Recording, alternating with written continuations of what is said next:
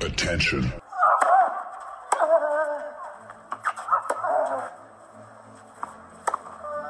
Bitte nehmen Sie schnell Platz, die Spieler sind bereit. Just quiet quickly, please. Für Hallo, da ist der Dominik Diem. Quiet Please, den Tennisnet Podcast. Das verbale Hawkeye für alle Tennisfreunde, denen ein Aufschlag von John Isner nicht schnell genug ist. Hallo, hier ist Roger Fedor. Wie tief ist der Sand in Roland Garros? Hallo, ich bin Julia Görges. Was hätte Dominik Thiem erst mit einer beidhändigen Rückhand anstellen können? Hallo, hier ist die Angie Kerber. Und wer bringt unseren Gästen eigentlich das Handtuch? Also, shh, quiet please. Quiet Please, der Tennisnet Podcast mit der Ausgabe vor, wohlgemerkt vor den French Open 2021. Wir planen natürlich auch während der French Open uns kurz zu schließen, aber jetzt geht es einmal in die Vorschau. Zum einen natürlich wie immer mit Alex Antonic. Servus Alex. Äh, grüß euch, servus. Dann aus Deutschland zugeschaltet, der einzige Deutsche in der Runde, aber einer mit ganz, ganz mächtigem Aufschlag, wie ich weiß.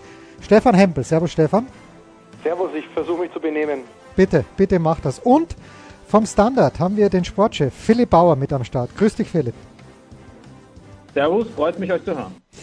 Eine ganz, ganz große Freude ist das, dass ihr alle am Start seid. Äh, wir kommen gleich zum Sportlichen, aber eigentlich das größte Thema heute auch am Media, Media Day.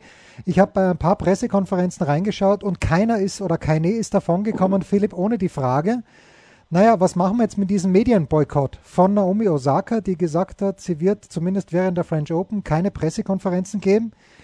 Ähm, ich tue mich ein kleines bisschen schwer mit der Einordnung, aber deswegen seid ihr ja am Start. Philipp, bitte.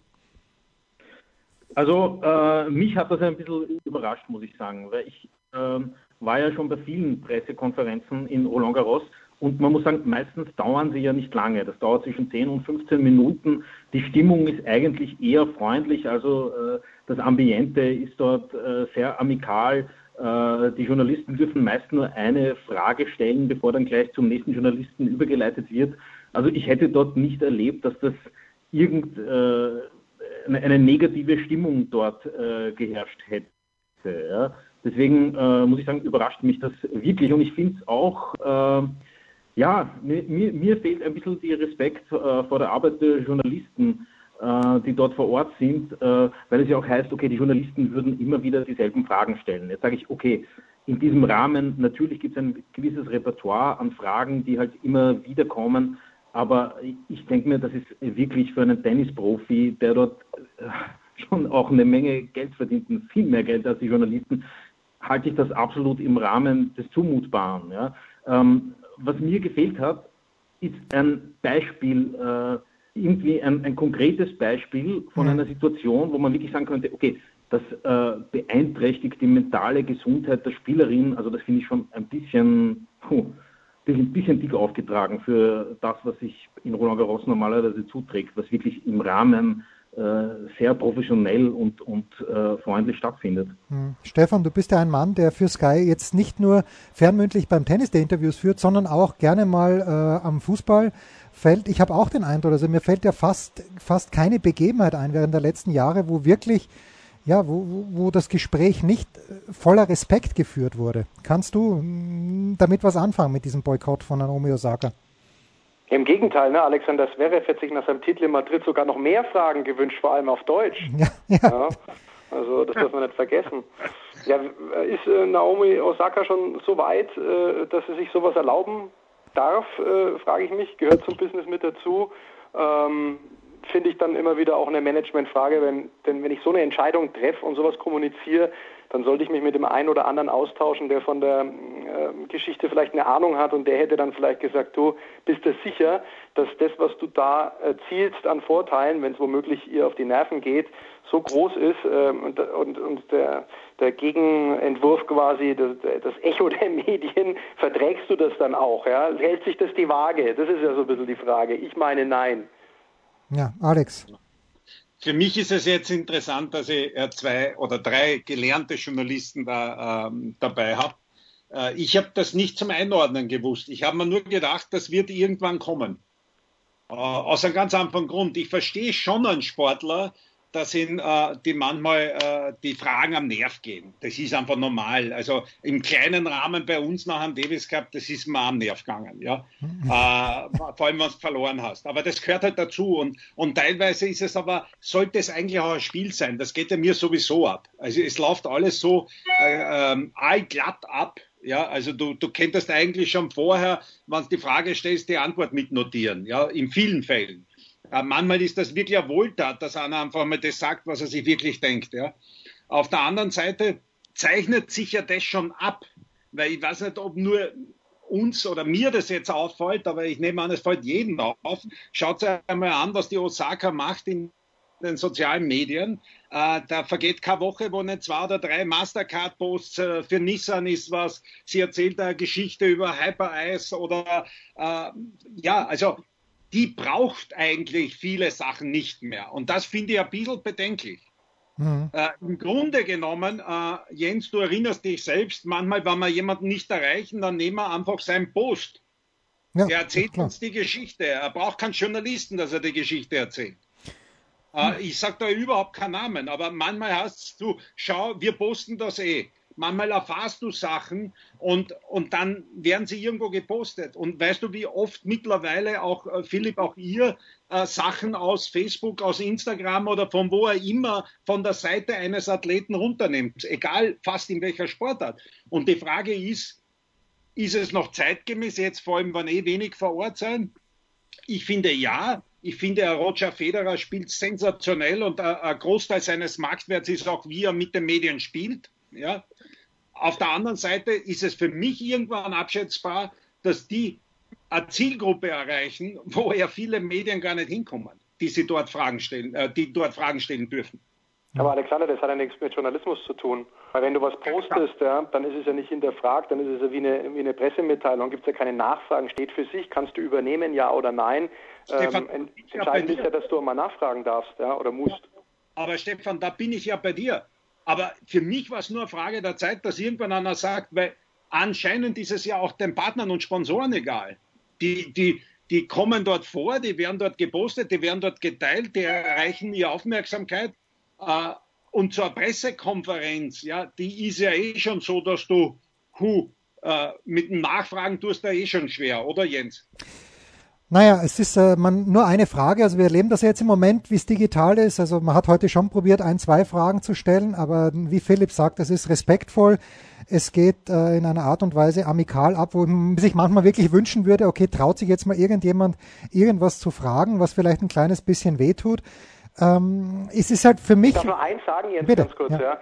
Äh, der Tenniszirkus lebt doch sowieso in einer Traumwelt. Ja? In der Regel, wenn wir äh, Fernsehschaffenden anfragen, gibt es ja sowieso bloß ein Interview bei Win. Ja? Und äh, wenn ich das, weil du vorhin den Fußball äh, mit eingebracht hast, äh, ich mache relativ viele Interviews im Fußball, äh, da scheppert es einmal richtig, ja, weil in in, die, die entscheidenden oder interessanten Interviews, die machst du in der Regel ja nicht mit Siegern, weil die laufen von allein die wichtigen Interviews, die kritischen Interviews, die machst du mit den Leuten, die, die, die vielleicht auch mal in einer Krise sind oder, oder äh, was mal über ihr Spiel erzählen sollten, warum es nicht so läuft. Ja? Ähm, und das, da, da kommen ja die Tennisspieler sowieso außen vorbei. Weil, weil nach einer Niederlage äh, gibt es bei uns kein Interview, außer die PK danach ja, man, man muss jetzt schon sagen, also da tust jetzt, man, man kann ja nicht alle ins selbe Boot. Also an, an Federer ist einfach sensationell, auch ein Rafa Nadal, die spielen damit, ja. Auch der Novak letztendlich, äh, der auch ja hier und da äh, sich nicht ganz so nette Fragen anhören muss, aber damit umgeht, ja. Äh, Dominik Thiem hat so in letzter Zeit sehr viel über das erzählt, wie es in ihm vorgeht, ja. Äh, manche sagen dann zu viel wieder, manche sagen, nein, es war eh in Ordnung. Ja, er hat einfach mal gesagt, er ist keine Maschine und äh, hat halt einmal ein bisschen einen Einblick gegeben. Ich, ich weiß, äh, man, das war jetzt ein Aufschrei, aber ich, irgendwo habe ich mal gehört, ähm, ich, das war nämlich kein Journalist, der mir das gesagt hat, das waren PR-Leute, die gesagt haben, die, das entwickelt sich in eine Richtung, dass die, um ihre Fans oder um ihre Marken zu präsentieren, was sie die Athleten wollen oder einige der Athleten, die brauchen die Medien nicht mehr. Hm. Und die Frage ist, sind wir schon so weit? Gibt es wirklich Athleten, die einfach die Medien nicht mehr brauchen? Äh, Philipp. Ja, äh, Alex, natürlich gibt es das. Ich meine, wenn ich mir, ich habe jetzt mir gerade die Instagram-Seite von der Naomi Osaka aufgemacht. Ich meine, die hat 2,2 Millionen Abonnenten auf Instagram. Das heißt, deren Reichweite Reichweite ist ja schon um ein Vielfaches größer als jetzt von meinem Medium, dem Standard. Das heißt, natürlich als, als äh, Vehikel für ihre Information braucht sie natürlich solche Medien äh, wie, wie, uns natürlich nicht mehr. Ja? Da reicht vollkommen ein Instagram-Account, um ihre, ihre Kundschaft äh, zu bedienen. Ja? Das ist ja keine Frage. Also, das geht auch ohne. Ja? Was ich nur, was ich schade finde, ja, weil, gerade wenn wir reden von den Grand Slam Turnieren, ja, ich meine, ich gehe jetzt mal von meiner Position aus. Ich meine, ich habe die Telefonnummer von der Naomi Osaka nicht. Ich werde wahrscheinlich nie zu kommen, werde nie zu kommen zur Möglichkeit, eine Frage zu stellen. Und natürlich bietet so ein Turnier die Möglichkeit, auch wenn du nicht tief gehen kannst, mal eine Frage zu stellen, die dir auf der Zunge brennt. Und die Möglichkeit wird dann endgültig genommen. Also für mich ist das einfach eine, um, um es hart zu formulieren, eine Einschränkung der Pressefreiheit einfach. Es hört sich ein bisschen wie Message Control an. Also das ist. Äh, ja, aber das ist es. Ja. Ich, ich, ich sage noch einmal, ich finde es nicht richtig. Hm. Ja? Weil die kriegen genug Geld dort und part of the deal ist, dass du danach eine Pressekonferenz. Jetzt kann man darüber diskutieren, äh, ob, ob es Sinn macht, dass ich, äh, ähm, wenn ich vor dem Finale noch zwei Fragen beantworte, wie beim US Open, ja, ja, ja. wo jeder nervös ist, etc. Über das lasse ich gern diskutieren. Aber dass ich danach Rede und Antwort stehe, da bin ich 100% beim Philipp. Ja. Ich sage nur, ich habe das Gefühl gehabt, und ich habe das von PR-Leuten gehört, dass, es, dass die eigentlich die Medien oder diese Medien gar nicht mehr brauchen. Die braucht vielleicht, weil ich gerade gesehen habe, auf ihren Instagram-Account die Titelseite in der Vogue, weil es woanders auch noch hin will, als wie nur Tennis. Ja. ja. Auf dann, das beste Beispiel ist Federer. Man, es, es gibt wahrscheinlich, wahrscheinlich niemanden, der besser vermarktet ist als Federer, aber der haltet die Pressekonferenzen wahrscheinlich in vier Sprachen. Ne? Ja. Ja, das ja. Aber, und jetzt wollen wir zum Sportlichen kommen, Stefan Roger Federer, da lehne ich mich gleich weit aus dem Fenster wie er selbst. Wird die French Open 2021 nicht gewinnen, hat er selbst gesagt in Genf. Ich zitiere nur. Ich aber sage, Stefan, und ich weiß, äh, du bist einer der kritischsten Beobachter von Alexander Zverev. Ich sage, mit dieser Auslosung wird Alexander Zverev die French Open gewinnen. Stefan, du. Das glaube ich nicht.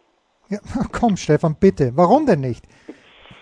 Weil ich andere ähm, Spieler für äh, besser aufgestellt sehe im Moment. Also ähm, bei mir geht es schwer in Richtung Tsitsipas, weil der einfach auf, diese, auf diesen Belag äh, ähm, perfekt hinpasst. Der hat jetzt schon mal in Barcelona rangeschnuppert, wie es ist, gegen Nadal Matchball zu haben. Ich glaube, vielleicht beim nächsten Mal kippt es dann in die andere Richtung. Also wir, müssen natürlich immer über Nadal sprechen nach der Machtdemonstration vom letzten Jahr gegen Djokovic, ist ja keine Frage. Ich meine aber, der europäische Sandplatzfrühling hat jetzt auch gezeigt, dass ähm, die anderen näher kommen und äh, selbst wenn Nadal Matches gewinnt, ja, auch ein Sinner hat mal gespürt, hey, ich bin jetzt langsam in einem Bereich, ich habe zwar äh, ein Match verloren gegen Nadal, aber ich bin in einem Bereich, wenn ich da noch ein bisschen optimiere und die Big Points noch ein bisschen besser spiele, dann kann ich ihn auch schlagen. Und es spricht sich rum und das, das schauen sich andere an und deswegen wird es immer schwerer.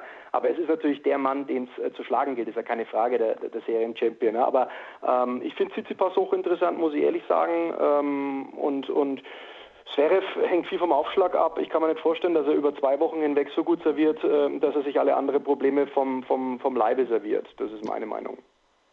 Alex dein, dein Favorit vor ein paar Wochen oder vor, zu Beginn des Jahres. Du hast gesagt, du traust dem Rublev viel zu. Rublev ist in der oberen Hälfte, hat Viertelfinale Nadal, aber auch an dich die Frage, kann es für Zverev was werden? Ja, man, äh, äh zum erweiterten Favoritenkreis zählt er auf alle Fälle, ja. Also das ist ja keine Frage, er kann relativ gemütlich, ja, gemütlich, man, vielleicht hat er einen Alcaraz, ja. die erste Runde äh, ähm, aber er kann relativ gemütlich, trotzdem muss man sagen, da reinstarten ins Turnier. Äh, man muss einmal schauen, du weißt, wie, wie Paris sein kann. Ähm, am voriges Jahr haben wir im Herbst gespielt, das Wetter ist so lala. Es ist nicht super schön angesagt, also auch nicht so schnell. Ähm, du weißt, wie im Vorjahr die Spieler gejammert haben über die Bälle. Es sind dieselben Bälle. Voriges Jahr war es im Herbst und feucht. Jetzt, jetzt sollten es eigentlich äh, äh, bessere Temperaturen sein, härtere Plätze, trockene Plätze. Ich habe in der Quali ja schon wieder gehört, dass viele jammern, es ist sehr rutschig, äh, es ist sehr schwere Bedingungen gewesen, weil es halt sehr feucht war. Ähm, das muss man schauen und es ist halt wieder ein Grand Slam-Turnier und deswegen kann man sagen, wer ist in Form, wie hat das und am Ende heißt dann der Sieger wieder Nadal. Ja, weil es Best of Five geht. Ja, also wir können uns jetzt alle möglichen Favoriten äh, hervorholen das sind alles Außenseiter. Es gibt eigentlich nur einen wirklichen Favoriten. und der kommt aus Spanien. Und ich weiß nicht, vielleicht sieht nur jeder so. Ähm, ich, ich, ich kann mir es ja gar nicht vorstellen, dass jemand 14 Mal ein Turnier gewinnt. Aber ich habe mir 13 Mal und 12 Mal auch nicht vorstellen können. Weil ich kenne niemanden in Österreich, der irgendein Clubturnier 12 Mal gewonnen hat. Ja? Und hier reden wir von einem 14-Tage-Event, wo du eigentlich immer am Punkt da sein musst. Ja? Äh, jeden zweiten Tag musst du abliefern. Die Auslosung aus meiner Sicht hat es eigentlich okay gemeint. Man, du kannst jetzt auch alles sagen, das ist, ob ein Halbfinale hast du Battle im Normalfall oder im Viertelfinale. Für Nadal Sinner, letzte 16 ist das, glaube ich, programmgemäß, wenn, wenn alle dorthin kommen. Unten habe ich den Rublev wieder. Best of Five ist das noch immer eine andere Hausnummer. Der Rublev taugt mir extrem, aber Best of Five ist das noch immer eine andere Hausnummer. Ja. Hm. Philipp, äh, ich weiß nicht, ob du heute dabei warst bei der Pressekonferenz vom Dominik, aber er hat einen sehr, sehr nachdenklichen Eindruck Nein. gemacht. Er hat einen sehr, sehr nachdenklichen Eindruck gemacht. Äh, jetzt ist die Frage geht an die ganze Runde, weil Alex, du kennst den Dominik sehr gut. Stefan, du hast ihn äh, zigmal kommentiert schon, aber Philipp, ich fange mit dir an. Äh, glaubst du an dieses Momentum, das äh, ja manchmal entsteht in einem Turnier? Glaubst du, dass der Dominik Schwung aufnehmen kann? Die Auslosung ist okay, ist jetzt nicht super, weil äh, zweite Runde, der Del Bonis hat die letzten Wochen sehr gut gespielt, Andocher hat Federer geschlagen. Aber gehst du mit einem gewissen oder sollte der österreichische Tennisfan vielmehr mit einem gewissen Optimismus in diese French Open gehen, Philipp? Es kommt jetzt ganz darauf an, was man mit Optimismus definiert. Ich meine, nachdem der äh, Dominik ja schon zweimal im Finale war, kann ja eigentlich das Ziel nur sein, das Turnier äh, zu gewinnen. Ne? Und äh, ich glaube, da gibt es jetzt nicht sehr viel Grund zum Optimismus. Und zwar ich meine, wenn man die, die Welt des Sports so über Jahre beobachtet, dass jemand so den Schalter umlegen kann ja, und von, von einer schwierigen Zeit plötzlich so ein Riesenturnier gewinnt, äh, das sieht man eigentlich selten. Also meistens muss man schon in einer gewissen Form daherkommen, um dann so ein großes Ziel zu erreichen. Deswegen, äh, ja, schon gut möglich, dass er weit kommt, aber äh, das Turnier dann äh, zu gewinnen, was ja letztendlich äh, das Ziel ist in seiner Rolle, das befürchte ich, wird sich nicht ausgehen. Aber das ist jetzt kein großer Risikotipp von mir, glaube ich. Das äh, ist halt auch verdammt schwierig, das zu gewinnen. Stefan, wie weit gehst du ins Risiko für Dominik Thiem? Viertelfinale wäre Zverev. Ich sage, das Achtelfinale gegen Kasper Rüth, das könnte schon sehr, sehr haarig werden. Ja, mich hat die Niederlage gegen äh, Sonego ein bisschen irritiert. Das äh, dürfte ich ja kommentieren. So kenne ich ihn gar nicht. Also ähm, für mich geht es ja immer ein bisschen darum, ähm, dass die guten Jungs die richtig guten Jungs auch an schlechten Tagen ihre Matches gewinnen. Nichts gegen den Sonego, der hatte Riesenform, das haben wir ja auch gesehen dann gegen Djokovic und so, ja. Ähm, aber, aber, aber Team hätte das, das Match ja äh, gewinnen können. Und, ähm, und dass er das dann verliert, das war eigenverschuldet durch eine negative Ausstrahlung auf dem Platz. Ähm, da habe ich ihn fast nicht wiedererkannt, weil ich finde ihn ja schon so von seiner Herangehensweise von seiner Leidenschaft, von seiner Einstellung zu diesem Beruf herausragend. Womöglich ist es durch den ersten Grand Slam-Titel äh, ein bisschen anders jetzt, weil diese, diese, diese enorme Zielsetzung, eine Major, ein Major zu gewinnen, hat er ja erreicht. Vielleicht ist er jetzt ein anderer Spieler, aber ähm, das kann man in die eine oder andere äh, Richtung diskutieren, finde ich kannst du auch sagen, der hat keinen Druck mehr, weil er jetzt schon einmal einen Grand Slam gewonnen hat. Aber, aber das Match, das hat mich ein bisschen irritiert und äh, diese ganzen Geschichten, äh, Alex hat es ja vorhin erzählt, wie offen ein Team damit umgegangen ist, ne? auch äh, psychologischer Natur, diese ganze Kiste mit Australian Open und Zuschauer und nicht und äh, dann körperlich seine, seine Knieproblematik und so, war er da sehr offen. Ähm, und das nimmt man ihn ja auch zu 100 Prozent ab und ich finde, er hat das auch sehr gut ähm, äh, ja, erzählt und ähm, trotzdem hat es mich dann ein bisschen gewundert, äh, wie, er da, wie er da aufgetreten ist, dass ihn das äh, so, so beschäftigt hat oder so, dass er da nicht mehr, also mehr clever agiert hat und dieses Match einfach mitgenommen hat. Ähm, und da bin ich dann wieder äh, bei euch, weil, weil ihr gerade auch angesprochen habt, ich glaube, so ein großes Ziel zu erreichen, dass du French Open gewinnst, da musst du vorher deine Bausteine anders hinstellen. Und das hat er in dem Jahr eigentlich nicht getan. Deswegen würde ich eher ein bisschen defensiver denken. Ja. Wie offensiv dürfen die österreichischen Tennisfans denken, Alex? Mach uns Hoffnung. Naja, von vornherein einmal äh, bin ich sowieso ein Optimist, aber natürlich sind die Vorzeichen jetzt nicht ideal, aber da, da, dazu braucht man ja kein Prophet sein. Ja. Ähm, Fakt ist, ich ordne die Sachen ein bisschen anders ein. Also mich hat ein bisschen äh, äh, diese Turniere da in, in Doha und, und, Dubai, das hat mich richtig irritiert, weil da habe ich überhaupt nicht gewusst, was los ist. Da war er Break vorne, du hast überhaupt nie gewusst, wie steht. Er war eigentlich durch negativ oder, oder fast zu ruhig. Ja. Wie er dann in Madrid zurückgekommen ist, habe ich auch noch nicht das Feuer gesehen. Ja? Also es hat ihm Spaß gemacht. Ja? Ich habe dann äh, immer wieder gehört, es ist alles am richtigen Weg. Also äh, trainiert beinhart, äh, körperlich gut beieinander.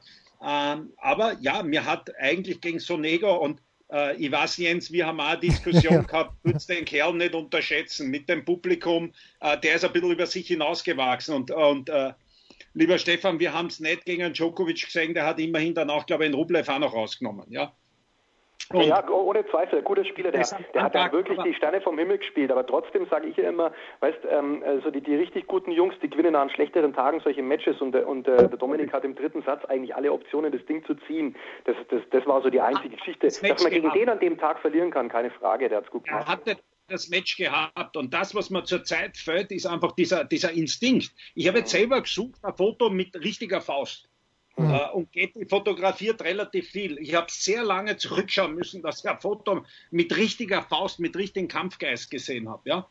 Äh, er ist wieder am richtigen Weg. Äh, die, die Nori-Partie, die bewährte gar nicht über, ja, weil da ist in der, in der Family oder was noch was passiert. Also das, das muss man jetzt alles äh, da die Kirche im Dorf lassen. Wichtig ist, hat er jetzt genug Training noch reinbekommen? Er spielt am Sonntag. Äh, Andujar bitte nicht unterschätzen. Ja, nicht, weil er einen Federer geschlagen hat, aber ist ein alter Fuchs, der weiß, was ein Team wehtut. Und das, was ich eher sehe, ist, dass die jetzt alle sehen, halt auf Sand, ich habe eine Chance.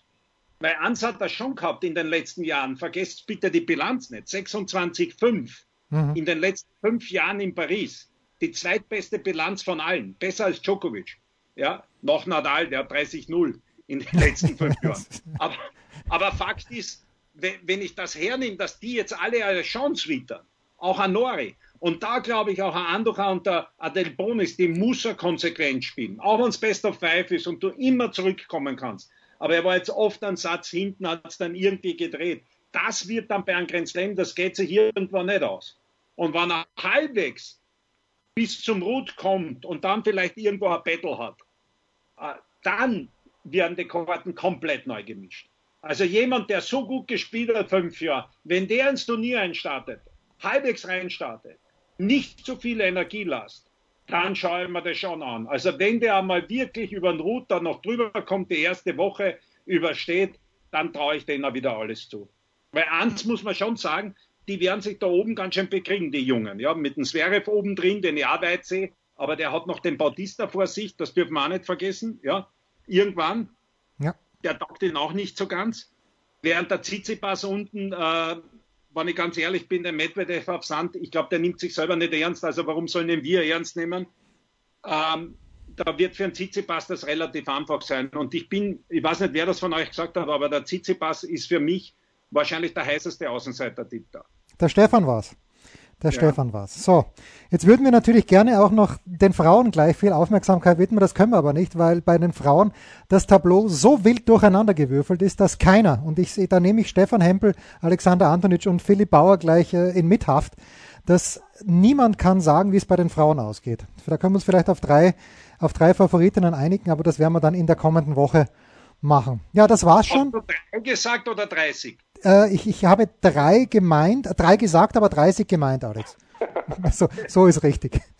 Ja. Ich habe hab gerade mal geschaut, wo Laura Siegemund unterwegs ist, äh, einfach nur so für den Hinterkopf. ja, ah, die, die, die, kannst du im Hinterkopf lassen. Also ich glaube schon, dass, aber es ist ganz spannend, weil Cory Goff zum Beispiel, die übrigens heute eine mitreißende, fantastische Pressekonferenz gegeben hat, dafür, dass die 17 Jahre alt ist, also unglaublich die könnte schon sehr früh auf Ash Barty treffen. Also das ist ganz, ganz spannend bei den Frauen. Dazu nächste Woche mehr. Das soll es gewesen sein. Unsere kleine, aber feine Vorschau auf die French Open bei Quiet Please, dem Tennisnet Podcast mit Alex Antonitsch von Servus TV von Tennisnet, mit Philipp Power vom Standard und mit Stefan Hempel von Sky. Danke, meine Herren. Bis zum nächsten Mal. Spiel, Satz, Sieg. Das war Quiet Please, der Tennisnet Podcast liked uns auf Facebook, folgt uns auf Instagram und verpasst auf keinen Fall unsere Live-Ticker auf tennisnet.com. Neben all den anderen Artikeln, Gewinnspielen und Serviceberichten.